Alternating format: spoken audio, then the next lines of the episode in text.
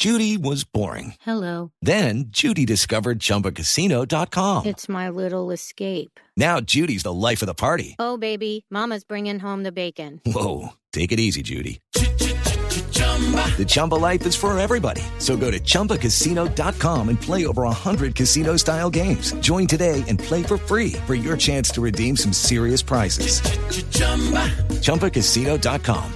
No purchase necessary. Void where prohibited by law. 18 plus terms and conditions apply. See website for details.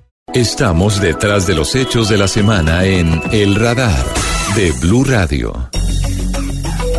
Estamos haciendo un recorrido en Blue Radio por las zonas con mayor número de hectáreas de cultivos ilícitos, de cultivos de hoja de coca particularmente. Uno de esos sitios es la costa pacífica nariñense. Comienza la zona en Tumaco, tal vez un poquito más arriba, va por Llorente, Policarpa y otras zonas, y han causado que nuevos grupos surjan, grupos como los de alias Guacho y alias David. Hoy queremos hablar de esta zona porque no la olvidamos, porque es una zona bellísima de Colombia y porque lamentablemente ha sido escenario de varios hechos violentos en las últimas semanas, de varios asesinatos de periodistas ecuatorianos, de una pareja ecuatoriana y más recientemente de tres agentes del CTI de la Fiscalía. Diana Montilla es defensora de derechos humanos, integrante de la Asociación de Juntas de Acción Comunal de los Ríos Nulpe y Mataje.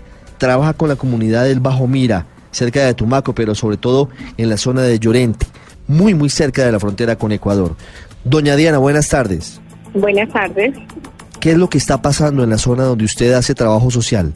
Bueno, la verdad lo que ocurre allá es una cosa que a veces es muy difícil de describir, un contexto bastante triste, desolador, porque así como usted lo dijo al inicio, es un, lugar muy bello donde vive gente eh, muy agradable, que tiene muchas ganas de salir adelante, pero desafortunadamente no ha contado con el acompañamiento del Estado. Este es un territorio que ha sido históricamente olvidado. Triste porque es un lugar donde las comunidades, los campesinos, no pueden acceder a sus derechos fundamentales, un lugar donde no hay educación, donde no hay salud, donde no hay vías de comunicación. Es decir, es un lugar que si usted va a las instituciones, muy pocas veces lo encuentra en el mapa. Las veredas que están constituidas en ese territorio de Alto Mira y Frontera eh, son desconocidas en sus derechos. Y esta misma situación ha generado también un contexto de ilegalidad decir, eh, en este lugar, en vista de que no existen unos medios que puedan solventar las necesidades económicas, pues ha obligado a la comunidad a trabajar en lo único posible ya que es en la siembra de la hoja de coca, de, de la mata que hoy se ha denominado como de uso ilícito. Entonces, es la el único medio que la comunidad tiene para sobrevivir. Diana, más o menos cuántas personas viven en, en ese sitio, en Llorente o en el, lugar donde usted hace ese trabajo en los ríos Nulpe y Mataje. Bueno, eh, hasta hace algunos meses hablábamos que la asociación que yo acompaño, que es la Asociación de los Ríos Mira, Nulpe y Mataje, está conformada por 36 veredas, en, las, en cada una de las cuales está eh, una junta de acción comunal. Teníamos un censo registrado de alrededor de 5.000 familias que estaban ocupando este territorio.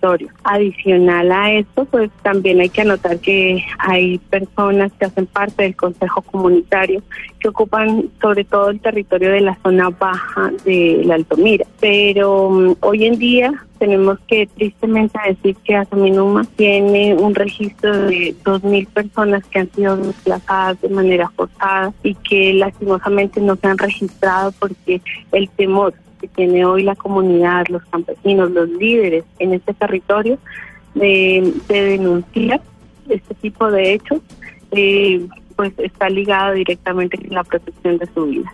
Entonces la situación ya es bastante complicada, el número de campesinos afectados con el tema de la, de la violencia, del fortalecimiento de grupos que nunca se han ido del territorio, grupos paramilitares, hoy en día también grupos de disidencias de las FARC que continúan afectando y continúan incidiendo en el devenir de estas comunidades. Hagamos el recuento de los grupos que hacen presencia allí, de los grupos violentos. ¿Quiénes son?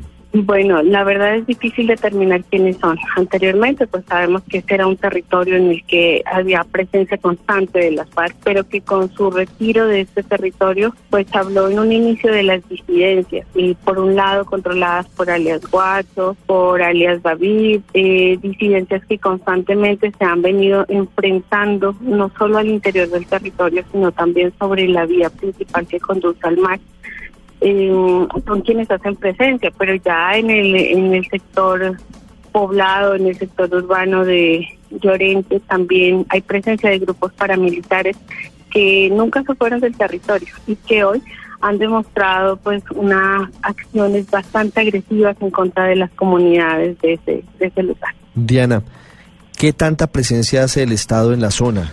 No solamente en materia de presencia de ejército, de policía, sino en materia de vías, de salud, de educación, de, de condiciones de vida dignas. Es muy claro y creo que no habría lugar a dudas ni tampoco el Estado podría desmentir que la presencia estatal en ese territorio es nula nunca ha habido presencia del Estado, eh, aparte a la presencia militar, que es una presencia represiva eh, en contra de los campesinos. Pero como lo dije en un inicio, en ese territorio no hay educación, no hay salud, no hay vivienda para las comunidades.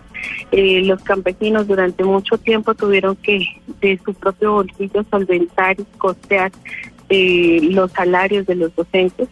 Y este es un panorama que hoy es triste porque ya no hay dinero en el territorio los docentes no quieren llegar hasta este lugar por el tema, por el mismo tema de riesgo y más de 240 niños que se encontraban en una de las veredas principales, que es la vereda del Vallenato, que estudiaban ahí gracias a, pues a cómo sus padres lograban sufragar estos costos, hoy en día no han podido acceder a este, a este derecho fundamental porque la institución educativa, como lo hemos venido denunciando desde hace eh, alrededor de un mes, está ocupada por miembros del Ejército Nacional, al igual que las viviendas de los campesinos eh, lo cual pues impide que ellos se mantengan en el territorio. La dolorosa realidad de los habitantes de la zona del suroccidente del país de la costa pacífica nariñense, en palabras de una de sus líderes sociales, doña Diana Montilla, que nos ha acompañado hoy en el radar. Diana, gracias. Con muchísimo gusto y gracias a ustedes por escucharnos y por visibilizar la situación de las comunidades eh, en el municipio de Tumaco.